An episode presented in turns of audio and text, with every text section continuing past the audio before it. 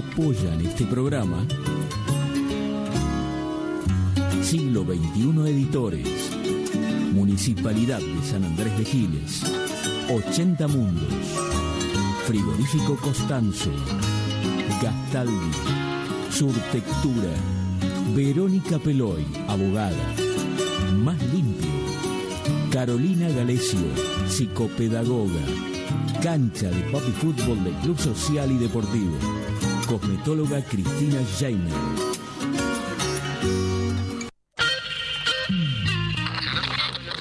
Nuestro país tiene todavía muchas cuestiones para resolver. ¿Por qué? Porque el sistema está dividido.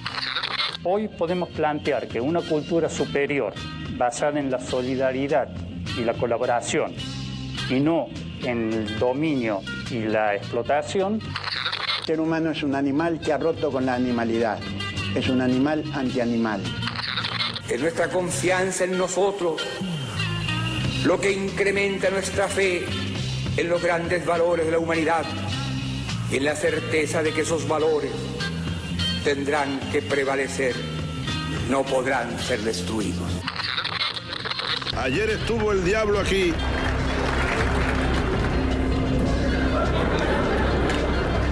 En este mismo lugar huele a azufre todavía.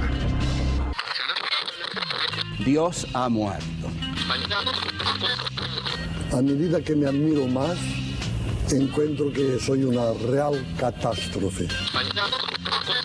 Yo diría que están muy gozoso que haya millonarios en un país como que haya mendigos. Además, los mendigos son la condición necesaria para los millonarios y viceversa, ¿no? En principio, lo importante que es para este tipo de temas que todos opinamos alegremente, tener opiniones un poco más fundamentadas. Ya nadie necesita un DJ. Ya con los programas que hay en la computadora y todo eso. Una de las cosas que dijiste me parece muy acertada, aventurero, porque yo creo que esta vida es una saga, es una gran aventura y hace falta mucho valor para vivirla profundamente, o si no me quedo quieto en una esquina, me caso con la primera que conozco, me hago solamente de un club de fútbol, voto siempre a la derecha o a la izquierda y se acabó. ¡La puta! ¡Que vale la pena estar vivo! Bienvenidos a Estado Beta. ¡Seamos libres! ¡Que lo demás no importa nada!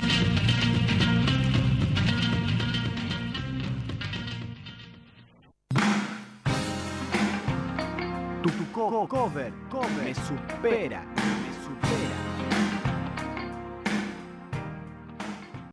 Close your eyes and I'll kiss you. Tomorrow I'll miss you. Remember, I'll always be true.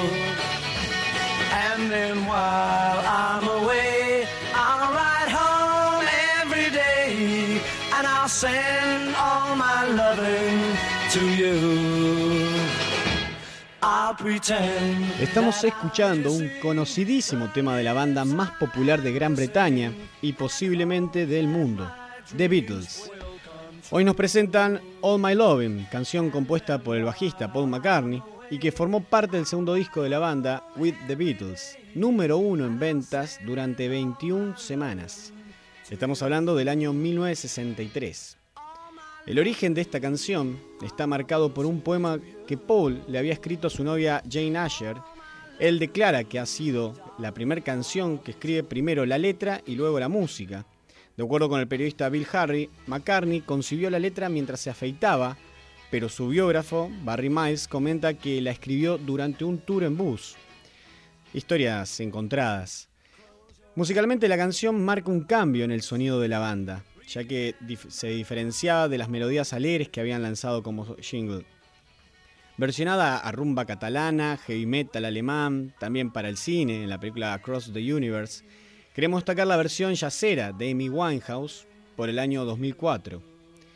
Amy Winehouse fue compositor y cantante de rhythm and blues, soul y jazz británica, una de las grandes revelaciones de los últimos años, ya que a los 10 años mostraba su aspiración por ser cantante cuando formó un dúo de rap llamado Sweet and Sour.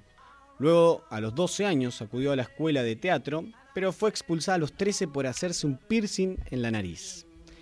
Amy adquirió experiencia sobre el escenario, ejerciendo como vocalista de la National Youth Jazz Orchestra. A los 16 años, su novio de entonces, el también cantante Tyler James, a quien había conocido en la escuela de teatro, hizo llegar al manager Nick Godwin un demo de la joven promesa. Godwin la invitó a una audición y en cuanto la vio supo que tenía oro en las manos. Bajo la tutela de su nuevo manager, Amy Winehouse, viajó a Miami para conocer al productor Salam Remy, una autoridad del rhythm and blues. Inmediatamente fue contratada por la discográfica Island e invitada por Remy a grabar en su estudio. El talento de Amy le permitió terminar su debut en un tiempo récord, dado que casi nunca desafina y mantenía los tiempos con precisión, de modo que no era necesario hacer muchas tomas para cada tema. Frank, titulado así el disco debut en honor a Sinatra, fue el primer álbum de Winehouse, aparecido en el 2003 tuvo un éxito notable. Disco de platino, fue nominado a los premios Mercury Music y ganó un Ivor Novello Award en el 2004 gracias al single Strong That Me. Con el dinero recaudado, lo primero que hizo fue comprarse un piso en el barrio que más le gustaba, Camden, uno de los barrios más bohemios de Londres. En ese entonces, el año 2004, con solo 20 años, realizó esta versión de All My Loving para el canal televisivo la BBC, acompañada por un guitarrista.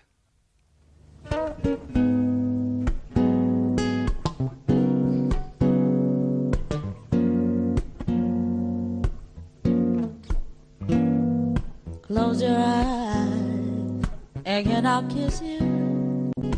Tomorrow I'll miss you. Remember.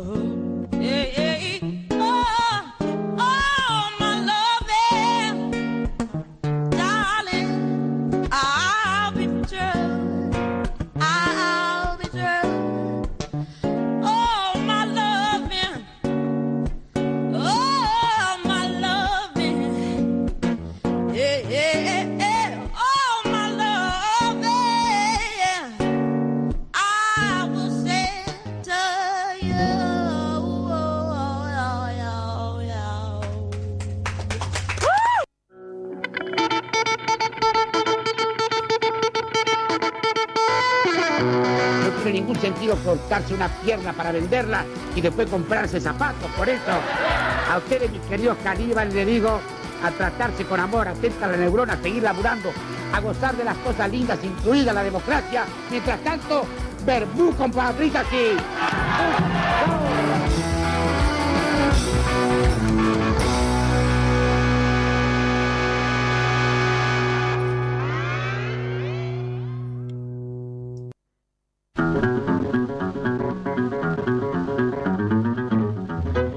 Noches, bienvenidos a todos a este capítulo 7 de Estado Beta. Eh, un programa lleno, como siempre, de invitados, de información, de música. Ya es el caso así que lo tenemos a Juan Aizo así con nosotros acá en el programa. Buenas noches. Buenas noches. Gracias por venir y también gracias por, bueno, es tu primera columna en este programa, así que para nosotros es un placer enorme. Para mí también y agradecido por este espacio que, que ustedes crean para la ciudad y bueno, particularmente en este momento para poder dar mi palabra. Mm. Buenísimo, así que en un ratito ya vamos a estar hablando con él, con el arquitecto Juan Patricio Adeso, para profundizar sobre algunos temas y a ver qué nos trae hoy en la columna. También mm, quiero, queremos dedicarle este programa a Fátima Bonetti, que está cumpliendo años, así que en nombre de ella vamos a hacer este programa. Se lo dedicamos, que tengas buen cumpleaños. Es lo que queda del día también, ¿no? Eh, quería también comentarles, como siempre, que tenemos redes sociales en estadobeta.com, nuestra página web. Ahí pueden seguir, como siempre, todos los informes que hacemos, el programa y también escuchar, ¿por qué no?, este programa en vivo a través del streaming de la radio. Tenemos un Facebook, Estado Beta, y Twitter, arroba en Estado Beta. Qué mejor hoy también para participar, comentar y, y hablar un poco también con Juan, hacer preguntas, comentarios y lo que deseen. El teléfono es 2325 44 0175 es el teléfono de línea y el 2325 56 49 77 ahí pueden mandar mensajes, es el teléfono celular. La recordamos a aquellos que nos escuchan por streaming que es Radio Val 94.7, transmitimos de San Andrés de Giles, provincia de Buenos Aires. Tenemos una aplicación, estado beta, la pueden buscar ahí en el App Store de Android eh, y ahí bueno, la pueden buscar. Como siempre, buenas noches Blas, estamos acá Vamos también a dedicarte el programa a vos, a todos los Morales. Eh, Emi Terren, como siempre, en toda la comunicación. Y Sasi, que también está en cierta forma para nosotros, ya es, es, parte del programa para nosotros. Yo la siento como parte del programa por más que no esté aquí.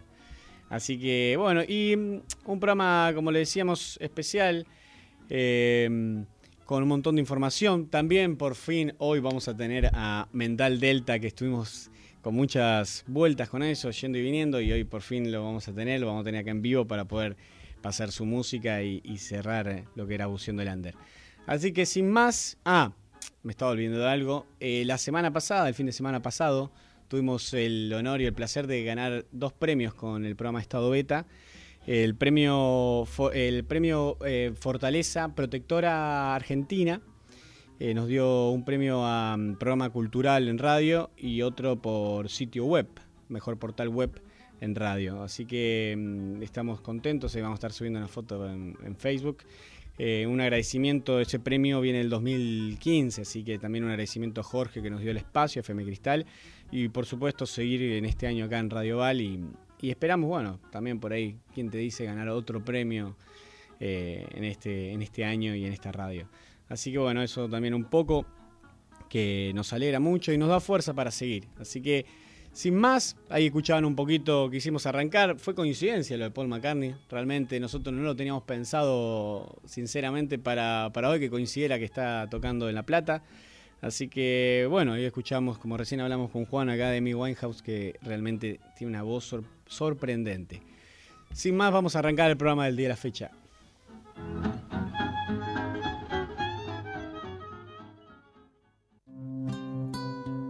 Lo que yo creo que hay que desafiar es la imaginación, porque en América Latina lo que nos ha estado pasando, me parece a mí, hay una crisis de la imaginación, no solo en América Latina, yo creo que a nivel general, como que las ideologías nos metieron en unas camisas de fuerza y como que no logramos salir de esas camisas de fuerza.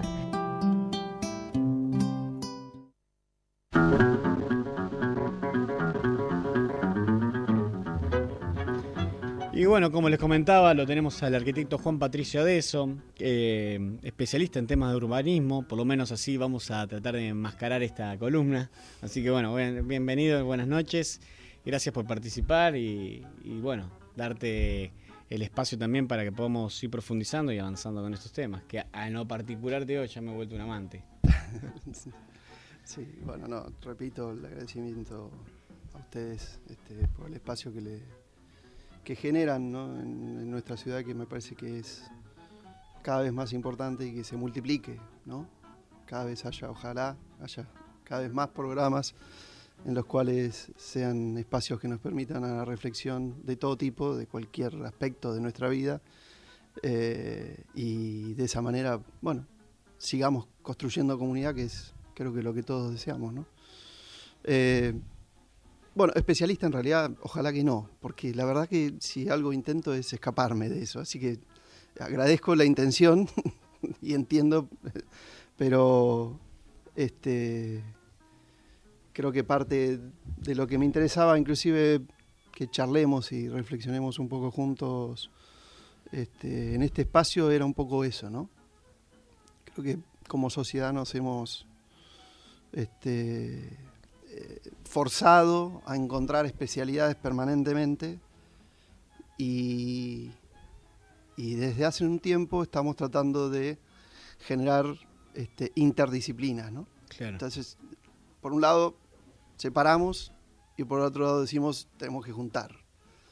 El problema es que hasta que hasta cuando juntamos, juntamos fragmentos y exaltamos las divisiones. Entonces, este, yo estoy convencido de que, el hombre es un ser íntegro, indivisible, eh, y que el conocimiento que genera el hombre siempre es integral. La ciencia se ocupa de dividir y con eso conocer aspectos parciales de, de su objeto de conocimiento.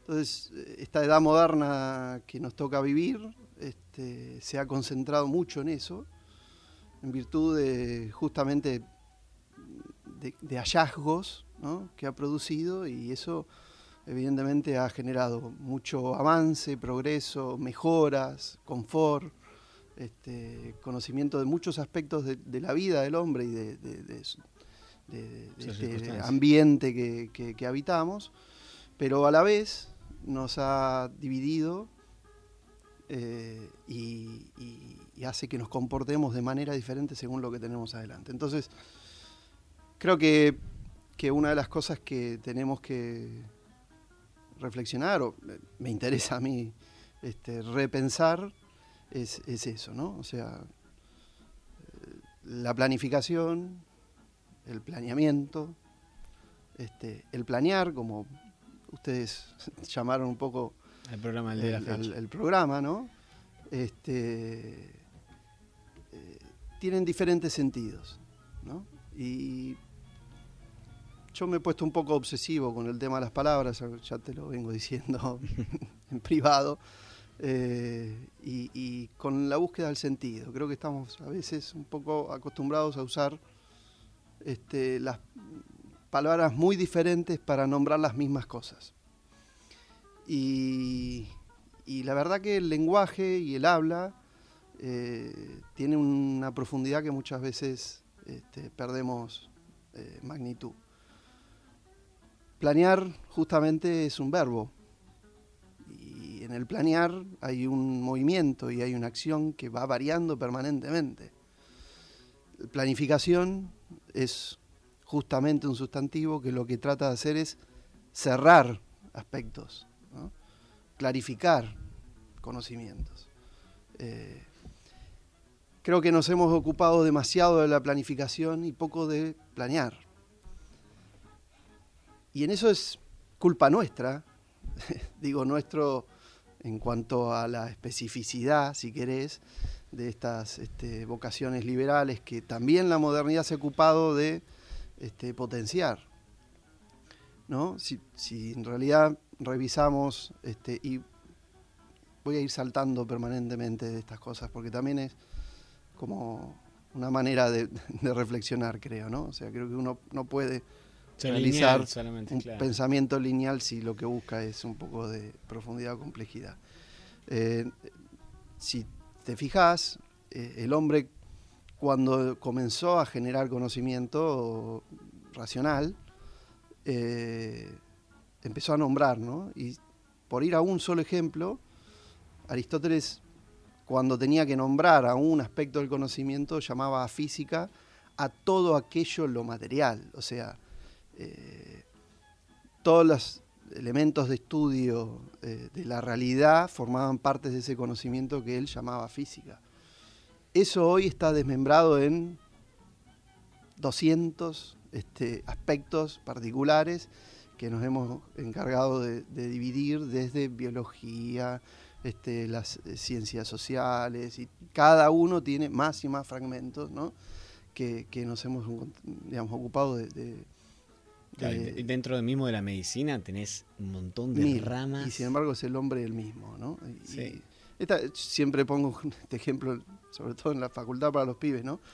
un ejemplo clásico que se usa para explicar un poco esto es que es muchas veces para saber cómo es una ranita, ¿no? O sea, la ciencia lo que hace es la corta en mil pedazos, ¿no? Y entonces se encuentra el nervio, el corazón, todos los aspectos ¿no? y los elementos que conforman la rana. Esa es una opción del conocimiento. Y la otra es verla vivir a la rana y entender cómo se comporta y cómo reacciona, cómo se relaciona. Cómo... Claro, algunos podrán decir, uno es un aspecto del conocimiento que es el social, del aspecto del animal, y el otro es un aspecto del cosa. Pero en el fondo, este, digamos, hay algunos aspectos de la ciencia que nos han llevado a tener que siempre particionar para conocer. ¿no? Eso puede ser bueno para desarrollar tecnologías, ¿no? Un montón de... O para un periodo también. Pienso que por ahí los periodos se están como cerrando y, hoy merece otro paradigma. Sí, o, para ir y venir, ¿no? O sea, este, de eso, digamos, no, no, no negar uno por tener que afirmar otro. Y eso es también un parte del problema, de lo que yo entiendo que tiene la ciencia, digamos. Generalmente la ciencia eh, lo que necesita es aislar un aspecto del resto para poder conocerlo. Entonces, eso es bueno para algunas cosas, pero es malo justamente para otras. Entonces, eh, el pensar el lugar que habitamos, por eso me interesaba que un poco el nombre de este espacio sea el, diseño este, para ambientes, ¿no? O sea, no cerrar la reflexión a, la planificación, sino que en realidad este, lo que hacemos desde ese ámbito no es más ni menos que eso. ¿no? O sea, que dar forma o imaginar formas posibles del lugar que vivimos. Eh, lo cual no es poca cosa cuando lo decís así y en general tiende a producir parálisis, porque cuando vos planteás un término, es como definir Dios. Es como decir, viste, bueno, eh, estás queriendo como abarcar grande, ¿no? Cualquier docente universitario o cualquiera que te dice, tenés que hacer una tesis, lo primero que te dice es acotá el objeto de estudio, ¿no? O sea, recortá, hacerlo chiquitito para que sea accesible. Eh, bueno, acá estamos queriendo como siempre abarcar grande, porque es como difícil si no. Ahora, después evidentemente hay, hay aspectos que, que los podemos, nos podemos aproximar de una manera u otra. Y realmente creo que estamos en un momento en el cual tenemos mucho desarrollo, como vos bien decías, de, estos aspectos este, específicos, mucho, pero mucho. Sí, muchísimo, te digo que. Eh, que tanto que es invisible, o sea, no lo, no, lo llegamos a abarcar nunca. Eh, y por otro lado también eso nos, nos ha hecho digamos, visible las carencias, ¿no? Y decir, eh, sentirnos como grandes soledades, ¿no? O sea, esta cosa de la comunicación, podemos estar muy cerquita comunicándonos con alguien que está en el otro lado del planeta, pero a la vez esa cercanía nos hace sentir muy solos, ¿no? Este, y el vecino por ahí o... y la, persona que tenemos más cerca la tenemos cada vez más lejos, ¿no? Esas paradojas que evidentemente son, son parte de, de la experiencia, digamos, de, vida que nos toca vivir a nosotros en este tiempo. Eh, entonces, evidentemente, eh, pensar un ambiente tiene un, montón de aspectos. Y en eso, evidentemente, cuando uno quiere, porque, digamos, esta necesidad surge, evidentemente, cuando uno tiene que poner eh, como ciertas reglas para vivir, ¿no? Este, colectivamente en un espacio limitado. Entonces, eh, esa necesidad empieza a llevarnos a un camino de tener que precisar cosas, no, no dejarlo en el aire, sino que precisarlo. La experiencia nuestra de, cómo darle forma a esas precisiones, eh, históricamente es bastante largo, no, me quiero meter ahora en eso, quiero meterme más en, las formas de pensarlo, eh, ha ido mutando. Y básicamente, además, tenemos leyes que nos dicen hasta cómo pensar nuestro territorio, cómo pensar nuestro lugar, que son las únicas que hasta ahora casi que nos van este, condicionando en el momento de, dar forma a nuestro ambiente. Y, ese es parte del gran problema que tenemos. O sea, si yo tuviera que explicar la metodología para hacer un plan, ¿no? que es lo conocido, eh, tiene pautas muy específicas, con algunos aspectos muy específicos, que, hay que cubrir como casilleros a llenar. Esos son revisados por la provincia y a partir de que están completos los casilleros, podés aprobar una normativa. Eh, eso puede explicar todos los aspectos o no de, un lugar. Puede ser muy propositivo o puede ser muy descriptivo y, solamente resolver este, o calmar ciertas problemáticas actuales, pero no tener ningún tipo de propuesta a futuro, por ejemplo, ¿no? O sea, porque... O geolocalizado también. Sí. No tiene ninguna injerencia en lo que es a ese territorio, con ese hábitat, con ese sedes, con ese clima, con ese... Con la complejidad que lo, que lo vivimos. Yo siempre digo, ¿no? Cuando a mí, digamos, desde estas estructuras te, piden ciertas condiciones, no, no me piden, digamos, este, no, no ven necesario, por ejemplo, eh, qué música se generó en el lugar. Cuáles son los artistas que.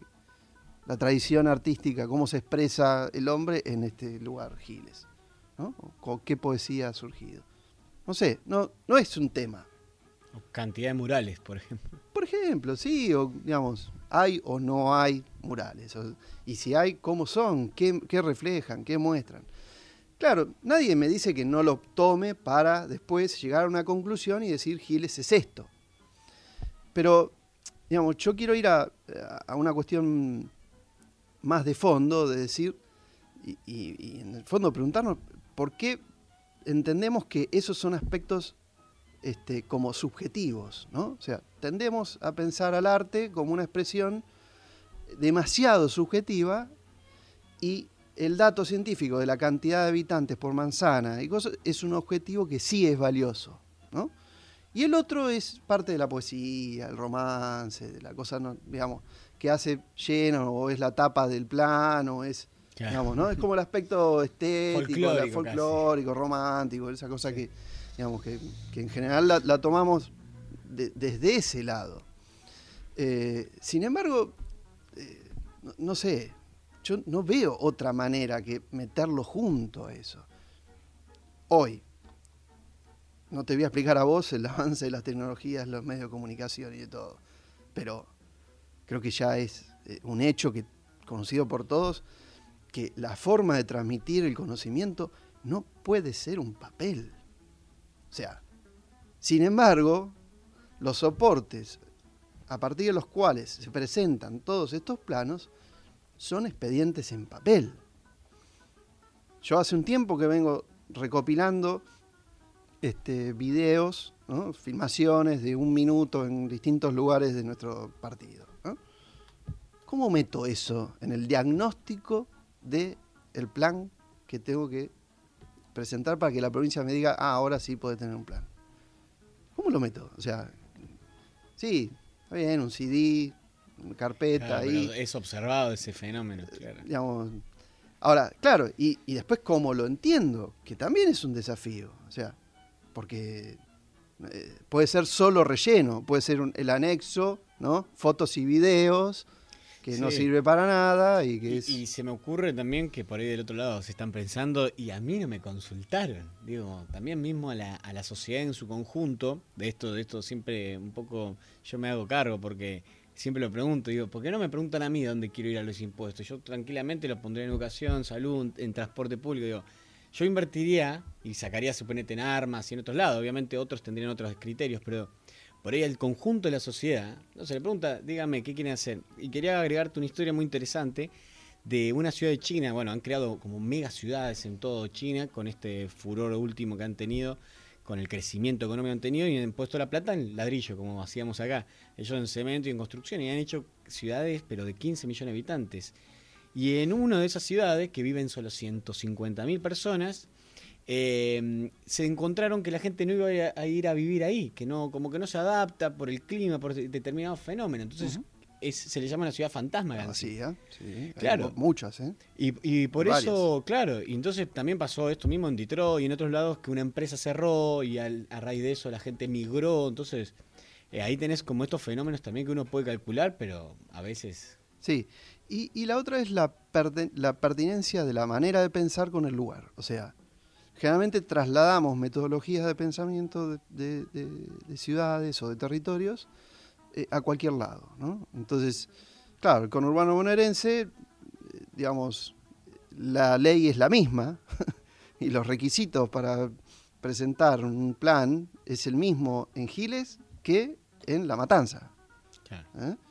Y- o Tandil o cualquier otra ciudad de la provincia de Buenos Aires. Es el mismo. O sea, evidentemente eh, los datos, la información va a ser diferente, pero los casilleros a llenar que te decía son los mismos. Entonces, eh, bueno, todo eso evidentemente creo que tenemos que repensarlo. Nosotros tenemos un, un gran beneficio que es la escala. O sea, nosotros podemos atrevernos quizás a pensar este tipo de cosas, porque evidentemente somos menos, somos pocos, las problemáticas que tenemos no son tan complejas como la del la conurbano. matanza, por ejemplo. ¿no? Entonces, eh, creo que es casi, diría, hasta una obligación hacerlo, porque, eh, de hecho, bueno, la gran mayoría de la provincia es- tiene la situación nuestra, o sea, de los 125, 35, ahora no me acuerdo, municipios que hay, este, la gran mayoría de los números de los municipios son más parecidos a nosotros que al conurbano. Claro, la mayor población está allá. Claro. ¿Se Pero entiende? El mayor Pero- número de municipios está con otros es- fenómenos. es como el nuestro. Claro. Entonces, eh, sin embargo, claro, las urgencias cuáles son. Y ¿a dónde va toda la plata? ¿A dónde está todo el quilombo? Y si está ahí en el conurbano. Eh, sin embargo, y es un gran desafío y es y, hay que poner mucho laburo para hacerlo y que yo, pero es problema de ellos, o sea, nosotros tenemos otros problemas. Entonces, bueno, repensar eso, eh, obviamente nos propone un desafío porque hay que generar nuevas maneras este, de, de planteos y eso obviamente genera ciertos temores porque este, obviamente es una elección de un camino seguro, ¿no? Llenar casilleros ante una pregunta, una respuesta, y la otra es preguntarse Claro. sin saber qué tener que responder, ¿no? Porque evidentemente las opciones son muchas. Eh, lo que vos decías, la participación, e- es, un tema central. Es un tema central hoy, es, es- es el tema del momento. Eh, ahora, las maneras de generar participación, que también están contempladas en estos este, en estas métodos, digamos, ya preconcebidos, eh, tienen instancias bastante elementales de participación. Y generalmente, digamos, no generalmente, sino siempre, son estáticas y son temporales. O sea, es como un censo. El censo te da una imagen Un registro de un momento. de un momento único y repetible. Y en base a eso estamos 10 años pensando, ¿viste? todas las políticas que hacemos de cosas. Entonces, es como, digamos, ilógico, digamos, pensar de esa manera. Entonces, eso creo que nos tiene que hacer a llevar a pensar, por eso empecé por el tema de, de cómo denominar esto, más en planear que en planificar. Y para eso, digamos, la otra vez que estuve eh, hice un poco referencia a este antropólogo Ingol, que, que, me acercó el amigo Rolly Sila, y, y planteé alguna punta desde la antropología de, de, cómo pensar estas cosas, ¿no? Eh, y si te parece, Este, leo unas frasecitas nomás, ¿no? Él, él dice, diseñar es darle forma al futuro del mundo en que vivimos. Sin embargo, por muchos motivos, esto parece una empresa desesperanzadora fundada en los fracasos de nuestros predecesores. Si ellos hubieran triunfado en darle forma a nuestro futuro, entonces no tendríamos más que seguir la línea de sus disposiciones. Esto no suena como una buena fórmula para un vivir sustentable. La sustentabilidad no tiene que ver con proyecciones y objetivos o alcanzar un estado estacionario. Se trata más bien de mantener la vida andando. A pesar de esto, el diseño parece inclinarse a frenar la vida, a través de especificar momentos de consumación cuando las formas de las cosas se ajustan a lo que inicialmente se pretendía de ellas. La forma es el final, la muerte, insistía el artista Paul Klee en sus cuadernos de notas. Poniéndole límites a las cosas, como insinúa Klee, ¿no las estamos matando? Si el diseño brinda predictibilidad y clausura un proceso de vida que es de final abierto o improvisado entonces, ¿no es el diseño la verdadera antítesis de la vida? ¿Cómo, siguiendo el ejemplo de Klee, podríamos cambiar el énfasis en el diseño de la forma a dar forma? En otras palabras, ¿cómo podemos pensar el diseño como parte de un proceso de vida cuya característica principal no es que está orientado hacia un objetivo predeterminado, sino que sigue su curso? Klee, década del 70, ¿no? Bueno, más allá de toda su obra, me parece que es como central esto, ¿no? O sea, no la forma como una cosa, como un final, sino el dar, dar forma permanentemente como una cosa permanente. ¿no? En construcción permanente. Y en construcción permanente como... Dice el eslogan de nuestro programa. Y, y por eso me parece acertado, por más que no lo hablamos, el hecho de que ustedes hayan planeado, digamos, puesto el nombre de planear y no eh, cualquier otro, ¿no? Y, insisto, estas cosas, generalmente, si uno tiene una, este, una escucha por ahí muy eh, circunstancial, parece menor, pero nosotros que venimos más o menos este, metidos en este tema y ocupados, este, eh, nos, parece como muy trascendental para la actitud frente a las cosas. Entonces, claro, el, problema es más grave entonces, ¿no? Porque dar forma, la ponemos ahí adelante a la forma, la discutimos y vos pensás que sí, vos pensás que no, llegamos a un intermedio, la modulamos un poquito y ya está, ¿no? Claro, el problema de ese es que generalmente así hacemos los planes y, ¿qué hacemos? Yo siempre imagino esta situación, ¿no? Las ponemos en una repisa. Entonces, yo imagino siempre como un plan, como una gran estantería, donde ponemos cosas este, imaginadas, con más detalle, menos detalles, en, esos estantes. Entonces, claro, habrá cosas que están un poco más altas, ¿no? Y que son difíciles de alcanzar, y otras que están muy accesibles y que con un leve esfuerzo están a la mano y nos la podemos apropiar y con eso la resolvemos. Ahora, sin embargo, esas que están allá arriba, podemos estar saltando toda la vida y no alcanzarlas nunca. Y no te modifica a vos en nada querer tener eso, ¿eh? porque si no lo tenés, no te modificó. Entonces, como primera imagen, me parece que este, esto que, nos que, plantea Ingol, eh, para otros aspectos, digamos, de análisis de la realidad, si nosotros nos llevamos a, imaginar nuestro lugar, este, creo que es importante, más que saber el final del camino, poner como señales por dónde podemos ir. ¿no? Entonces, como las migas ¿no? en el camino de Hansel y Gretel.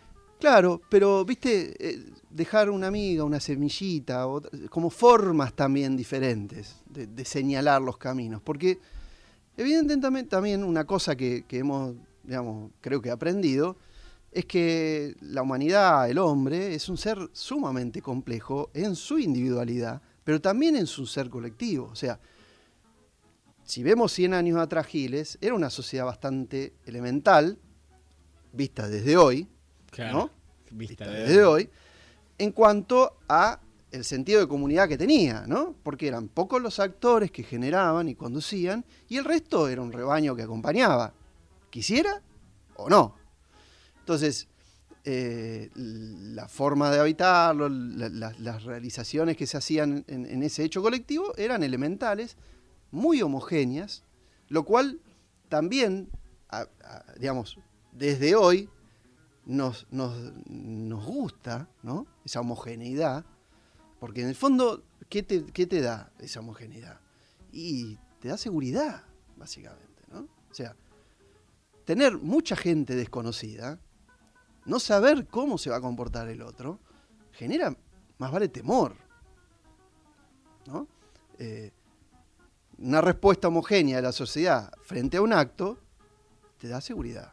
Entonces, culturalmente eso también hoy es inviable. O sea, hoy es, otra la realidad, es otro el siglo, es otra manera de enfrentar esa realidad. Y cuando vos ves eso, no podés comportarte de la misma manera porque ya estás, ya está frito, digamos. O sea, no podés volver. Y esos son los cambios generacionales que evidentemente estamos viviendo hoy. O sea, cuando me toca, porque uno, digamos, otra de las bellezas que tienen estos lugares es que yo, daba una charla hace poquito a una cátedra de Buenos Aires en la cual formo parte, que están viniendo justamente a reflexionar este año y si Dios quiere el año que viene sobre Giles, les decía, ustedes imaginen que cuando a, a mí, personalmente, digamos, como arquitecto, como profesional, ocupándome de estas cosas, yo trabajo en un lugar, no estoy trabajando en un lugar que me es ajeno, o sea, me es tan propio que yo lo pienso mío, como dice Jorge Terren, ¿no? O sea, eh, en el tema que no pudimos encontrar. Eh, o sea, el no tema. Claro, es mío. Y yo digo esto y se me ríen, ¿viste? Porque Giles es mío. Y vos decís es tuyo también. Y, todo, es mi objeto de estudio. Claro, cuando yo digo mío no es porque soy un egoísta o me la creo que es mío y entonces puedo hacer lo que quiero. No, cuando uno se apropia de un lugar, este, obviamente, digamos, al apropiarse también lo puede dar. Eh, en este sentido lo decía. Y a todo el mundo le pasa en mayor o menor medida. Mi familia es de acá, parte de mi familia, ¿no? Este, la familia de mi madre es de acá. Mi bisabuelo vino en 1860, 70, español, y puso un almacén. Miguel Peláez, la esquina ahí que está frente al Jardín Infante. Y participó en política, evidentemente. Recursos, cierto estatus, ¿viste? Esas cosas de, esa época le permitía acceder a esos este, espacios de poder. Eh, y fue concejal. Y tuvo que este, participar en la compra de lo que fue el parque municipal. De hecho, mi abuela escribió un libro contando todo eso anécdotas y cuenta cómo fue la compra en un remate público del parque municipal. Toda esta historia yo no sabía. Me la enteré con el libro de mi abuela y buscando cuando me tocó trabajar desde el municipio en un proyecto en el parque municipal. Entonces, eh, cuando tenía que proyectar, particularmente fue cuando proyecté el, centro de día en, el parque, eh, me encontré con parte de mi historia en el lugar donde yo estaba trabajando. Entonces, eh, digamos, la historia de ese proyecto no empieza desde el momento en que yo estoy pensando un edificio ahí, sino que mi historia empieza desde el momento en que mi abuelo fue el que compró esas 25 hectáreas en un remate público que lo apuntaron con un revólver y le tiraron un tiro y no salió el tiro. O sea, ahora, esto puede ser un lindo cuento, ¿no? Pero también te da otra dimensión de las cosas. O sea, quiero decir, cada cosa que nosotros hacemos forma parte de una historia muy profunda y también genera profundidad para adelante. O sea, cuando yo pongo una piedra acá o imagino un espacio, estoy generando el espacio donde mis hijos van a vivir. Si Dios quiere, si ellos eligen, ¿no? un montón de cosas. Eso que solemos decirlo alegremente así como arraigo o pertenencia a un sitio, eh, a mí me resuena de una manera, viste, muy pesada. ¿no? Este, no, no es una cosa de color, digamos. Lo mismo pasa cuando te toca tomar una decisión este, y, avanzar sobre un hecho y te putea medio gile. O sea, evidentemente. ¿No? O sea, hay cosas que pueden ser más lindas y otras que, tienen momentos en los cuales... Este, coyuntura o... Se expresan de otra manera, porque obviamente todo lo que uno hace en cada uno de los lugares impacta sobre la sociedad directamente. Entonces, eh, pensar un lugar así no puede ser solamente con elementos técnicos. Digo, acá hay emociones que no las podemos dejar de lado. ¿no? O sea, eh, a mí me tocó eh, llevar adelante el, proyecto del Paseo a la Cañada este, e imaginar un espacio en el cual desde chico vivía permanentemente.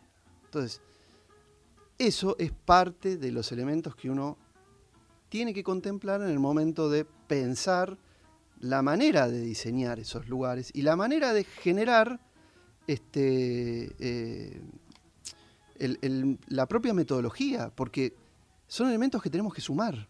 O sea, yo los meto automáticamente en el sentido de que los tengo en cuenta porque están en mi persona, pero no son los únicos. Yo estoy permanentemente, digamos, soy observador de, registros de todo ese tipo de lo, de lo que puedo encontrar, ¿no? O sea, no soy historiador, pero voy a, la historia a buscarla para, para cargarme de sentido, digamos. O sea, que para cuando uno propone cosas, esas cosas tengan un sentido que te trascienda a vos como persona, como individuo. O sea, mi individuo no me lo puedo sacar de encima, pero obviamente cuando uno eh, imagina estas, este, estas cuestiones que son colectivas, no, mm, es, el mínimo elemento, ¿no? Entonces, ahí es donde la participación hay que, y ahí llego, digamos, a esto que había empezado, tiene que generar, eh, digamos, eh, introducirse de otra manera, con otra dinámica. Esto lo hemos discutido nosotros, sabemos, lo estamos trabajando con vos particularmente y con otra gente, eh, y, es central en cualquier cosa que pensemos. Ahora, realizarlo, obviamente, este, tiene sus dificultades porque cada cosa que uno propone y es un grado complejo, un grado de complejidad mayor al conocido, genera resistencias en algunos ámbitos, ¿no? por esos miedos. Cuando uno abre demasiados canales, las cosas se complican. Es así. Tenemos que también pasar a otro concepto, no solo de arquitectura, urbanismo y todo eso, sino también de seres, ¿no? Aquellos que podamos dar y también recibir, ceder. También es como, es difícil negociar si todos queremos ganar. Por momentos me parece que... Eh, Carolina Galecio te manda, dice, Emi Andrés, felicitaciones por el premio nuevamente. Gracias. Un saludo a mi amigo Juan, a quien atentamente estoy escuchando. Le mandamos un saludo, que también nos apoya de, bueno, de hace rato también en este programa. Así que te mandamos un gran beso. Y vamos a tenerla en el programa en breve. Vamos a tenerla acá charlando un poco de su oficio y nos va a ir contando un poco más. Em, bueno, Juan, esta es la primera. Vamos a ir charlando un poco más sobre este asunto. que como yo lo que me ha pasado a mí es que desde que empecé a descubrir todo este mundo, todo empecé a reducirlo ahí. Digo, de cada vez que tomo, como bien decías vos, cada vez tomo algo del arte o de la filosofía, todo lo llevo a esa que depende cómo nos organicemos para vivir, cómo planteemos todo eso, es cómo vamos a ser y cómo vamos a tener nuestro desarrollo social. Eh, me parece que es un tema más que interesante y profundo y de debate social. Esto es lo que realmente deberíamos estar batiendo urgentemente. Ojalá, ojalá podamos, pero con el grado de sensibilidad y de apertura que, estamos diciendo, ¿no? Porque eh, es bastante simple generar la ficción de la participación. Sí. yo es la que veo permanentemente, digamos. Hemos visto, está, hay fotos muy lindas y hay buen diseño gráfico mejor y, y, todo parece ser muy participativo, pero no es tan simple. No, no, totalmente.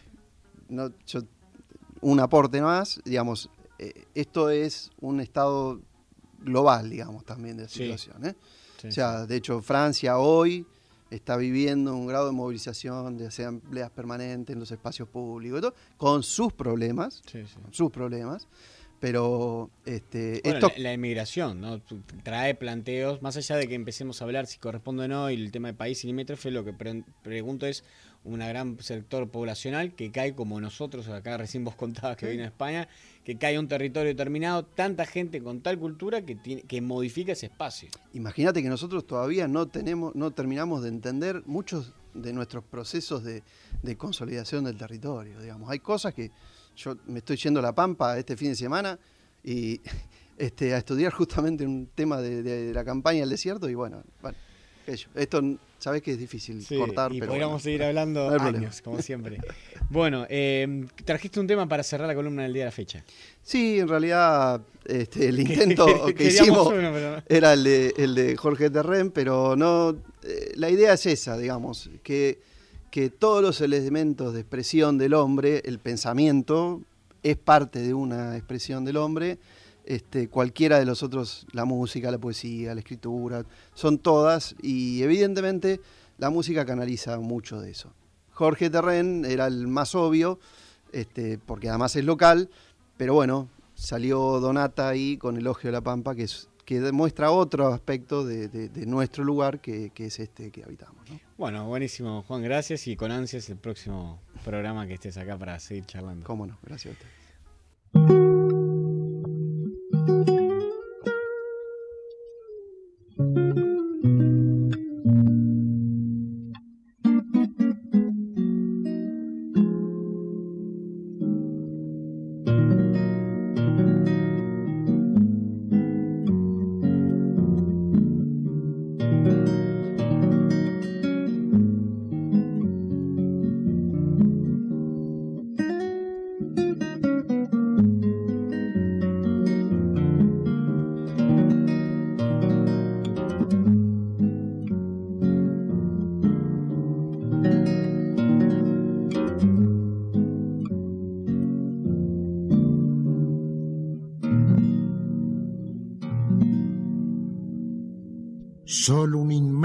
mar pudo detener su geografía inconmensurable. Un límite de barrancas profundas, de duras rocas golpeadas por oleajes sin tregua, altas peñas mangrullando siglos de soledad azul y furias blancas. Todo esto fue necesario para fijar la frontera de esa llanura infinita que los criollos llamamos con el nombre más indiano y más hermoso, Pampa.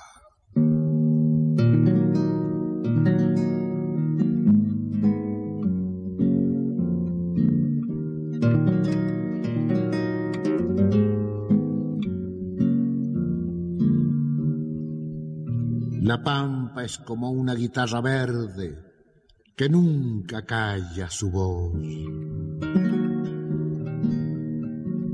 Casi dos siglos acunaron sus danzas ejemplares. El dolor y la gracia cabían en las coplas mientras la cruz del sur marcaba el rumbo a los viajeros sin brújula.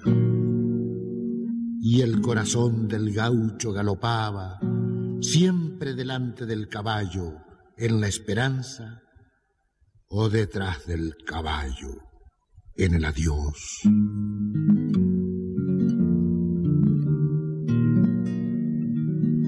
Cambian las formas, se desgastan, se renuevan, y el alma de la pampa serena y pensativa mantiene su jaguel sensible para no perder el verdadero color de su espíritu.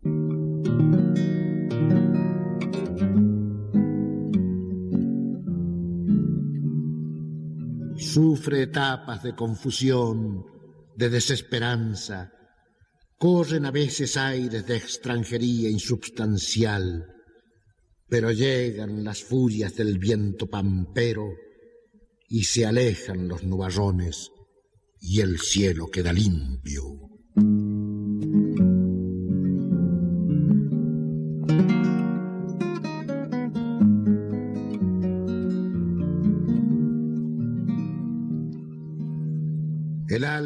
Tierra es luz permanente, presente en la flor del cardo, en el aire que dialoga con los trebolares, en la soledad de los últimos ombúes, en el paisano que cruza silencioso la distancia, como arreando una tropilla de leyendas sobre ese mar de hierba que nosotros llamamos con el nombre más indiano y más hermoso, Pampa.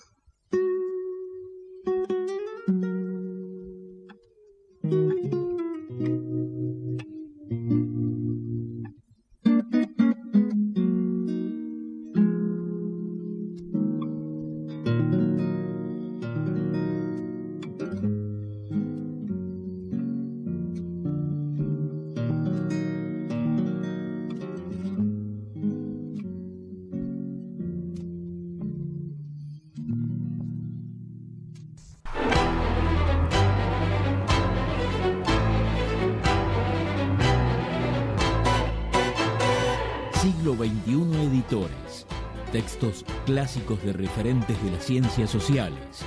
Materiales de calidad y excelente presentación que enriquecen el mercado editorial y el desarrollo y la vitalidad de la cultura latinoamericana. Conoce el catálogo en siglo editorescomar Todos podemos transitar por los caminos del arte y la cultura. La Dirección de Cultura y Turismo de la Municipalidad de San Andrés de Giles te invita a participar de talleres gratuitos en barrios y en localidades, muestras, certámenes literarios de cuento y poesía, salones de pintura, obras de teatro, conciertos, ferias y que visites el Museo de la Familia Gilense. Acércate al Centro Municipal de Cultura en Rivadavia 752 o al Complejo Municipal Museográfico y Cultural, Mitre y 25 de Mayo. Búscanos en Face como Dirección de Cultura y Turismo SAG. Sintiendo tu pulso, caminamos con vos.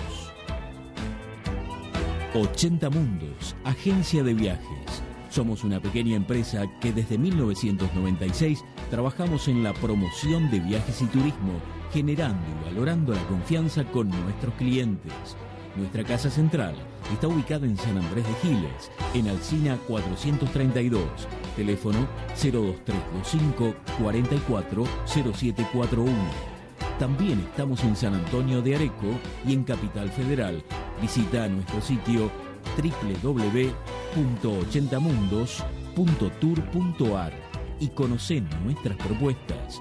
80 Mundos, agencia de viajes. Frigorífico Constanzo, verdaderamente del campo a su mesa. Tenemos los mejores cortes de cerdo, lechón, cordero, chivito y todos los productos de granja. Visita nuestros locales en San Andrés de Giles, Rivadavia y Suero, en Mercedes, Avenida 17 entre 26 y 28, en Luján, Avenida Carlos Pellegrini 1371. Buscanos en Facebook y conoced nuestras ofertas. Frigorífico Costanzo, verdaderamente del campo a su mesa. Acércate a la experiencia DirecTV con CG Comunicaciones. Con DirecTV podés disfrutar de la cobertura más completa de las mejores ligas de fútbol del mundo. Llegamos a todos lados. Más de 54 canales en HD. Podés mirar online lo mejor de DirecTV, donde y cuando quieras desde tu computadora, tablet o teléfono celular. Además, podés grabar en vivo todos tus programas favoritos. DirecTV tiene la mejor imagen y el mejor sonido. Comunicate al teléfono 02325 1568 5085 o 02325 44 26 14. Visita nuestro local en Rivadavia 674 San Andrés de Giles. También somos agente oficial de Movistar. Acércate y conoce a CG Comunicaciones. Gastaldi, todo para el campo y la construcción. Somos una empresa familiar con 45 años de experiencia aportando calidad, diseño y servicio. Visita nuestro sitio en www.egastaldi.com.ar.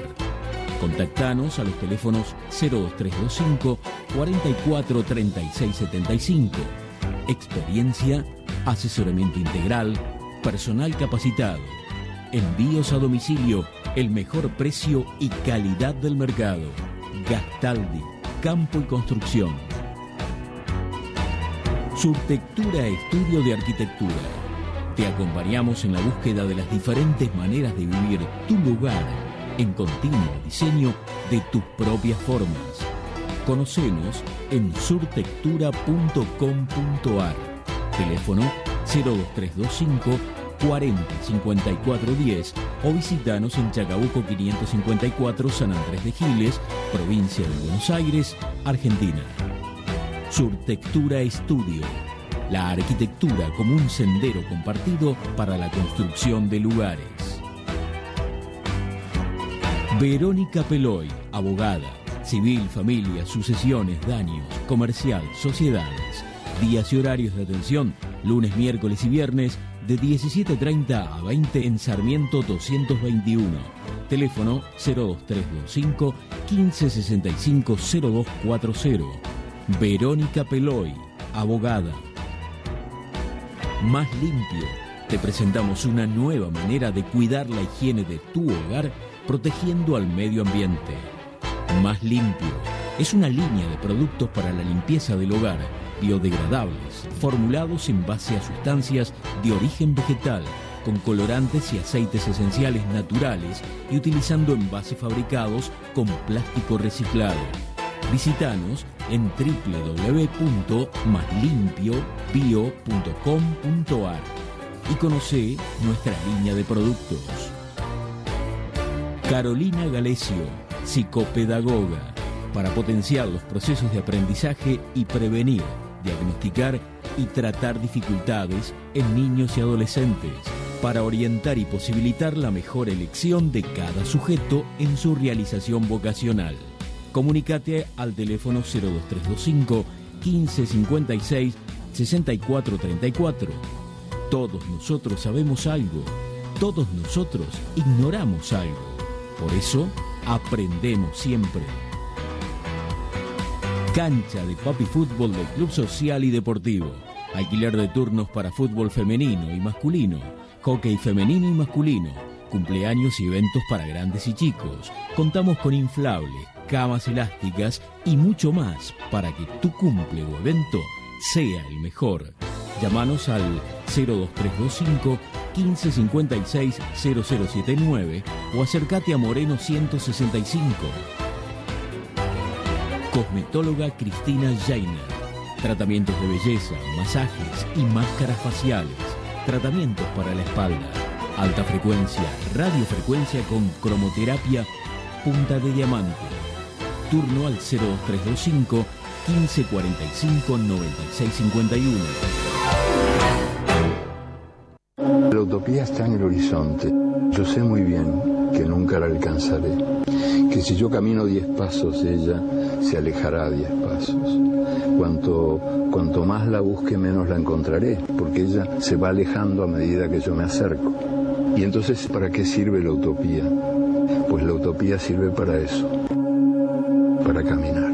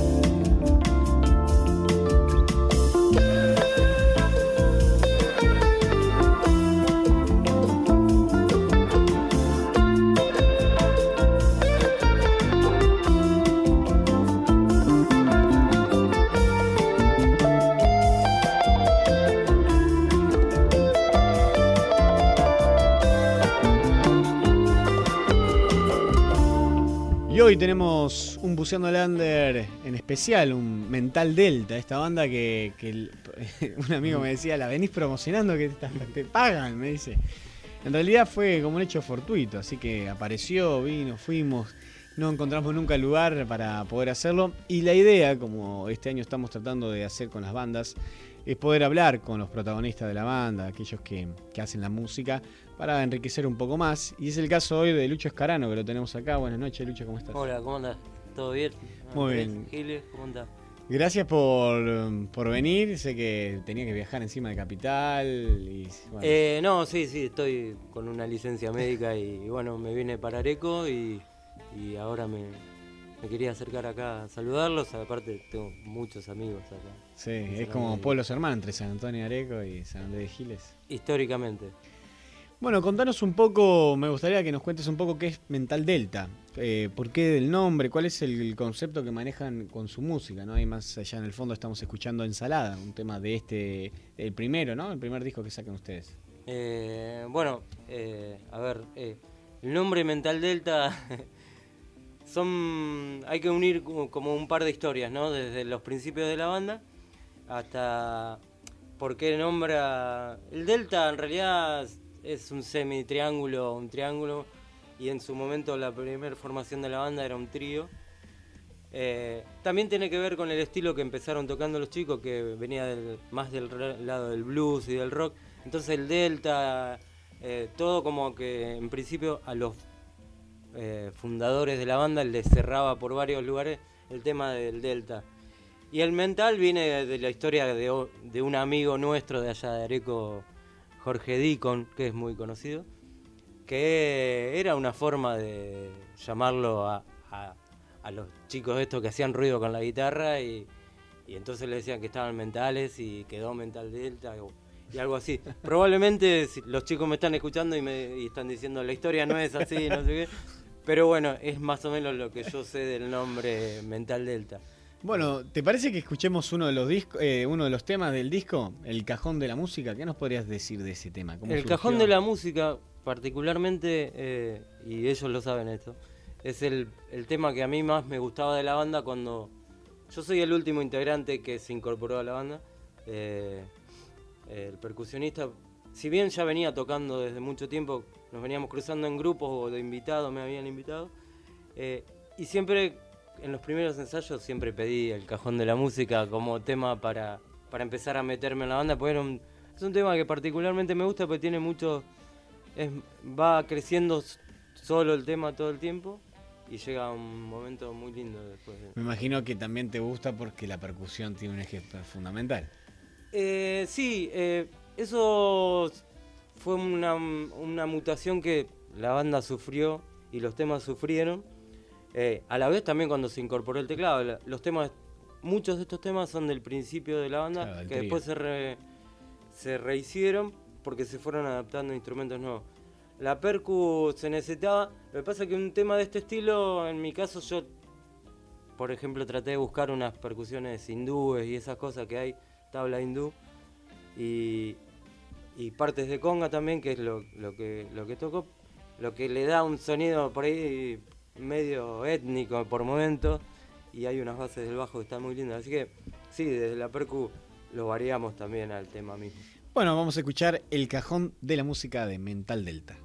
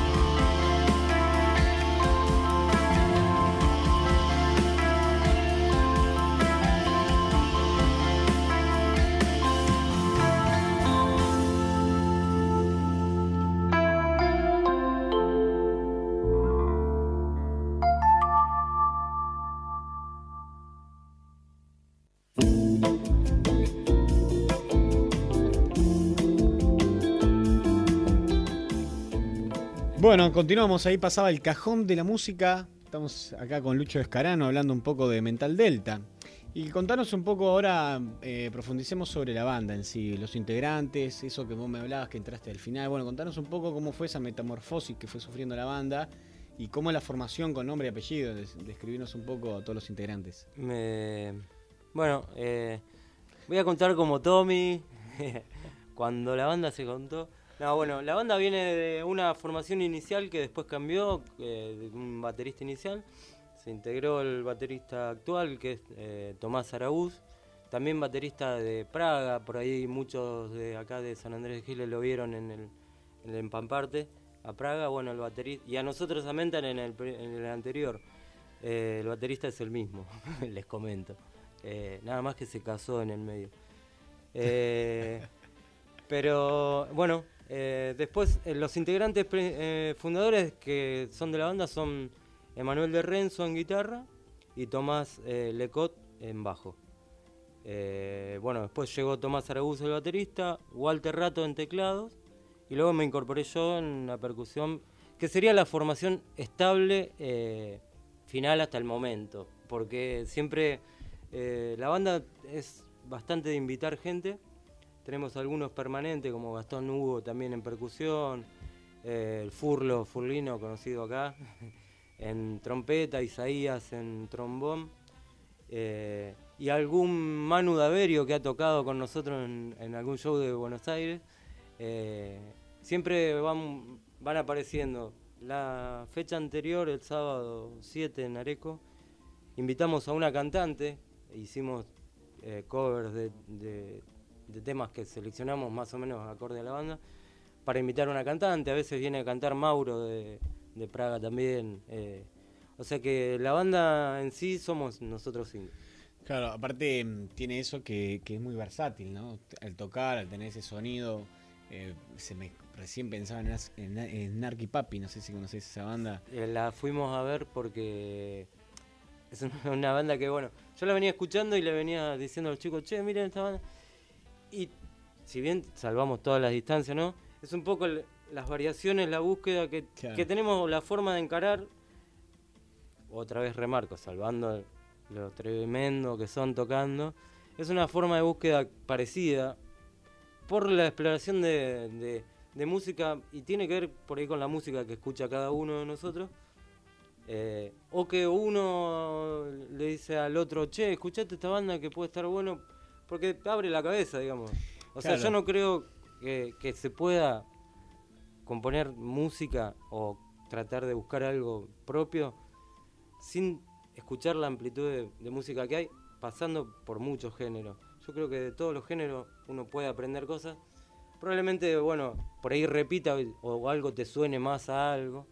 Por ejemplo, hay temas que suenan más rockero y, y se nota que, por ejemplo, Emanuel el guitarrista escucha eh, o ha escuchado Bogan en su vida o, escucha Papo.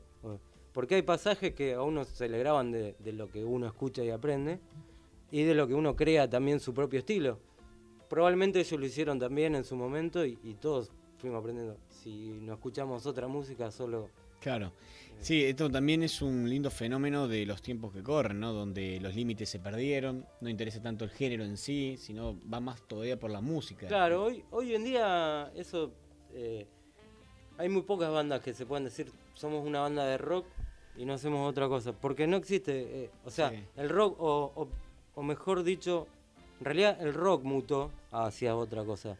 Probablemente si estuviese Papo vivo y me está escuchando, me llama y me dice, ¿qué está eh, diciendo? Como, eh, pero no, ya el rock amplió los, márgenes, digamos, de, de, del 4x4 que es clásico como ha pasado con el tango también, ojo, pues en su momento el tango era guitarra y después a Piazzolla lo querían matar, pero hoy Piazzolla es tango, o sea, entonces probablemente pase así con el rock y se sea aceptado rock. Hasta hay un límite que, que bordea ahora eh, el rock, que hasta ahí, si no, ya es pop. Entonces, eh, el rock y el pop se ha afinado mucho el límite. Entonces, eh, ahora decir yo hago rock and roll es otra cosa. Por ejemplo, acá yo he escuchado eh, el gurú, el gurú, el gurú, ¿no? Sí, el gurú de acá de Giles. Sí, sí, el gurú. El gurú hace rock and roll. y, hace rock and roll y, lo hace, ese, ese es el límite. Ah, llamemos rock a una cosa y, rock and roll a lo que es rock and roll. Y ustedes son entonces una conformación de, bueno, rockera, como decís vos, pero que ha trascendido los límites. Yo creo que no somos una banda de rock. Somos una banda eh, de fusión. porque ahora me metí en un embrollo, ¿no? Por eso. No, nosotros somos una banda de fusión. Nosotros somos una banda de fusión. Sí, porque eh, pero ahora te preguntan también, ¿y qué haces? ¿De hacer rock? No, y hago fusión. En realidad nosotros hacemos fusión por la forma de encarar los temas. Claro. Que nos, al ser una banda instrumental por ahí nos, nos obliga eh, a experimentar más. Nunca un tema termina como empieza. Eh, a veces tratamos de desenroscarnos un poco porque a veces... Eh, el otro día cuando tocamos un amigo terminamos y me dice, el tema no terminaba nunca. Y es verdad, o sea, el tema no quiere terminar nunca. Pero, porque bueno, la forma de composición pero viene también por ahí. está lindo, eso es la gracia, justamente, que uno no tenga preconcebido y sepa lo que va a pasar. Sí, y nos permite, perdón. Sí, sí, sí. Y nos permite por ahí quizás mañana agarrar una y hacer un, un tango o un bolero, por ahí sale mañana cuando nos juntemos a ensayar, eh, que no tenemos el, el, peso de decir, uh, hicimos cualquiera fuera del estilo. bueno, en este caso no tenemos estilo, porque hay pasajes de folclore en el disco, digamos, también. Eh, eso marca un poco las influencias que, vienen de cada uno y que después justo nos juntamos más o menos. Hay una gran frase que dice, si suena bien, está bien. Y me parece que en los tiempos que corren cada vez ha, sido un imperativo mayor. Eh, a mí me, parece también. bueno, con esa conclusión y estando de acuerdo, vamos a escuchar eh, Bozarrón. Me gustaría que lo presentes también. Que, ¿Por qué Bozarrón y cómo fue que surgió ese tema? Eh, bueno, Bozarrón es una.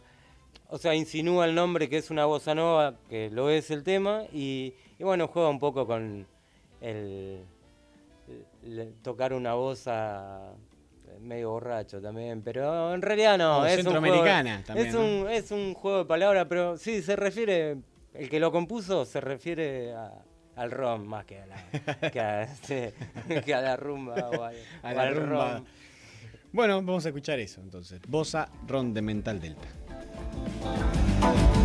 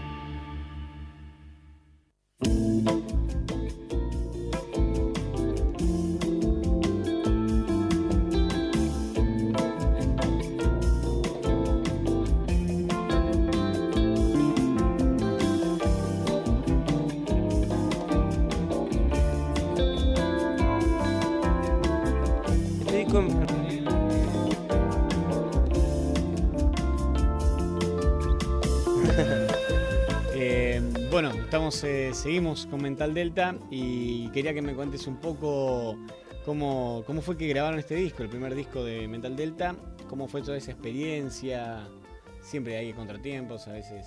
Sí, eh, la verdad que si bien es el primer el disco de Mental, algunos de...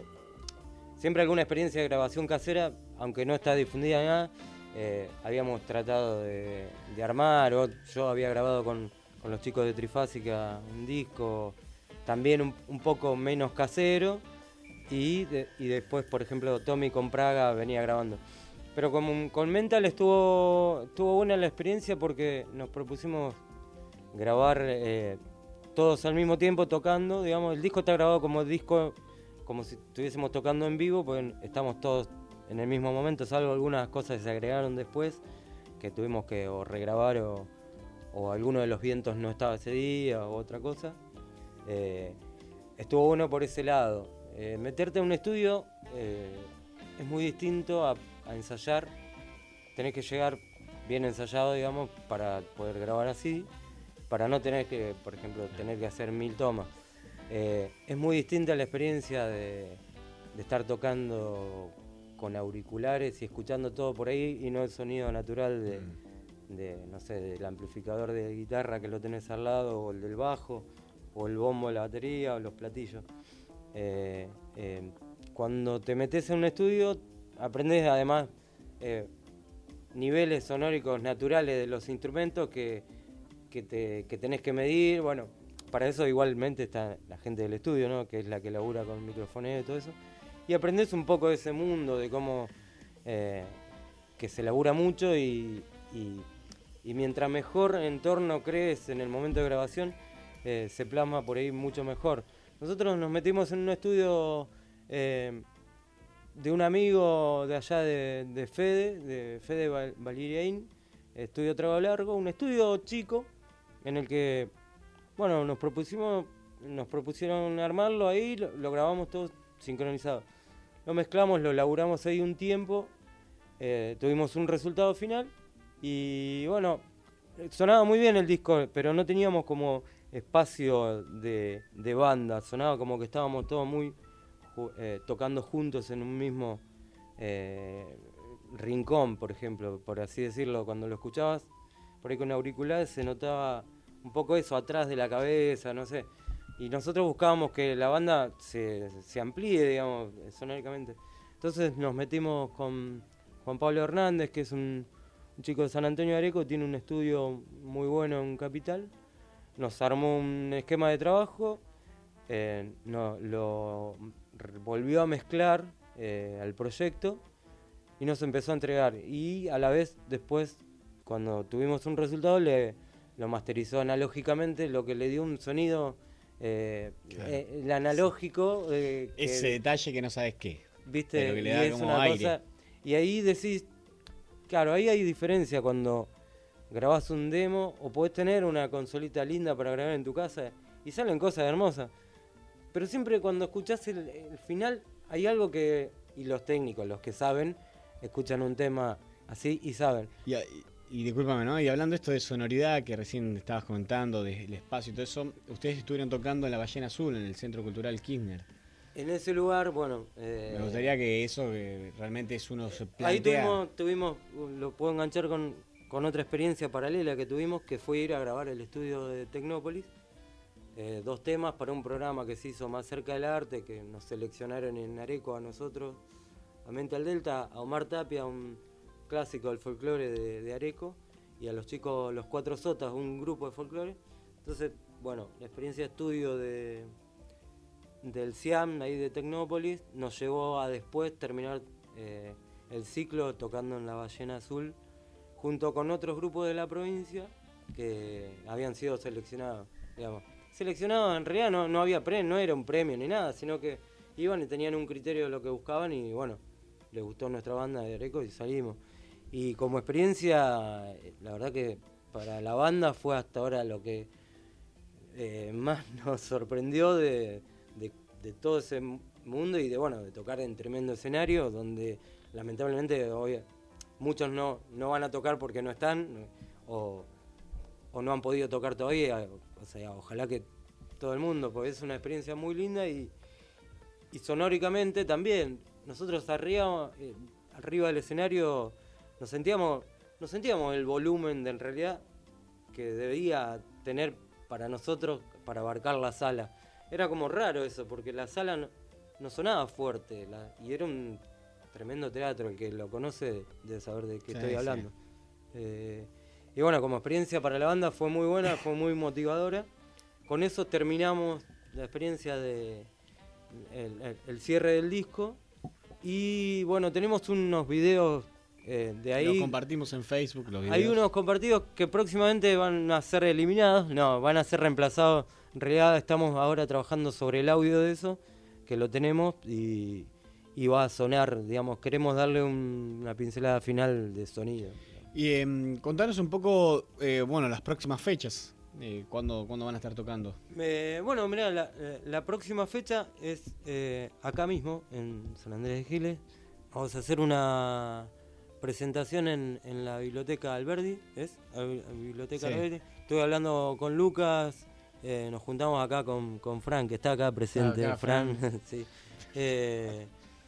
nos juntamos y nosotros teníamos muchas ganas de volver a tocar después del Empamparte, pero estábamos buscando para además presentar el disco, eh, traerlo, el que se lo quiera llevar lo pueda llevar, y, y además tocar en, una, en un contexto fuera de lo que es lo que puede ser un recital o en un bar o algo, y nos pareció que fui a ver la biblioteca y dije... Sí, sí. Y con, bueno, venimos hablando con Lucas, así que el 4 de junio, sábado 4 de junio, vamos a estar tocando alrededor de las 20 horas. Por ahí. Bueno, vamos a estar informando nosotros a medida que se acerque la fecha. Y bueno, me gustaría que nos comentes un poco a todos cómo los pueden conocer, en dónde están. y bueno, eh, ahora en todas esas redes sociales, bueno, el Facebook es Mental Delta. Eh, lo puede, el disco se puede escuchar por Spotify. Eh, Mental Delta, La presión de ser libre, se llama el disco que es un, nombre que, que, bueno, surgió de charlas que... Con voz en ron. sí, con voz en ron. No, son muchos de los nombres de los temas que encuentran son... Nosotros escuchamos una frase y nos queda sonando y decimos, uy, eso es para un tema, no sé. Eh, como, mucho, como de ser todo, ¿no? Y la presión de ser libre viene por alguien, por, creo que Tommy, el bajista, vino un día y, lo había escuchado en la calle. Eh, y bueno, lo pueden escuchar en SoundCloud también en, Spotify, también ahí, si, quieren, lo pueden comprar el disco, lo pueden aportar, digamos, como se hace. Que esos son también formas de, apoyar a la banda, pero a nosotros nos gustó poder eh, hacer el disco para tenerlo en la mano físicamente, porque es. Y acá lo tenemos eh, nosotros. Es como tenerlo, viste, presente. Uno lo tiene ahí, nos gusta cómo se quedó la tapita, que, que bueno, los tengo que decirlo, los dibujos de la tapa en sí son de, Mauri Erika, Mauro Erika, un amigo nuestro de, San Antonio de Areco. Eh, y el diseño final lo terminé armando yo, pero con concepto de todo, ¿no? Pero bueno, teníamos los dibujos de, Mauro ahí para eh, dando vueltas y dijimos esto te lo vamos a usar para el disco. Buenísimo, así sí que ya saben, Pueden eh, seguirlos ahí y conocerlos en Facebook, Mental Delta, y en Spotify, que son creo que las dos vías más fáciles de acceder. Sí, en YouTube también. En YouTube están esos videos. Eh, pronto vamos a trabajar en eso también, así que... Y bueno, me gustaría que nos presentes el último tema, Latiño Mental.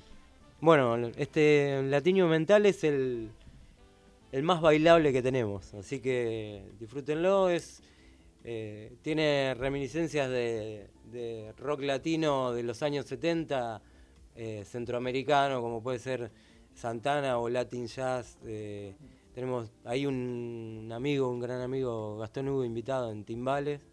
y es el tema que siempre decimos que la gente sale a bailar. La gente nunca va a salir a bailar, pero tenemos temas que pronto Vamos a remixar. En una noche que hoy, con el frío que hace, un poquito se puede mover con este entonces este tema latiño mental. Te agradezco, Lucho, por haber venido al programa. No, muchas gracias a ustedes. Eh, la verdad que eh, veníamos con algunas cruzadas de, cosas, en medio un, un apendicitis también. Así que eh, tenía muchas ganas de venir y, y mejor que inclusive que puede venir al estudio y, nos pudimos cruzar. Así los esperamos el 4 acá en, la biblioteca y gracias por la invitación. Y, y vamos a ver cuando hacemos un programa en vivo con ustedes también. Cuando quieran, o sea. Así que bueno, ahí pasó Mental Delta, vamos a escuchar Latiño Mental.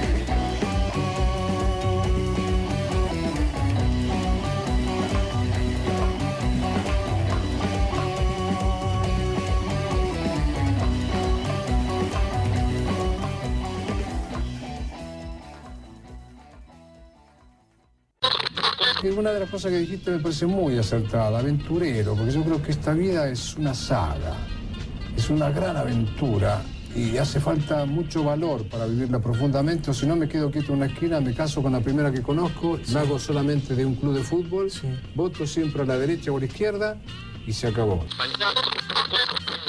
¡La puta! ¡Que vale la pena estar vivo! Hasta el próximo martes con más Estado Beta. ¡Seamos libres! ¡Que lo demás no importará!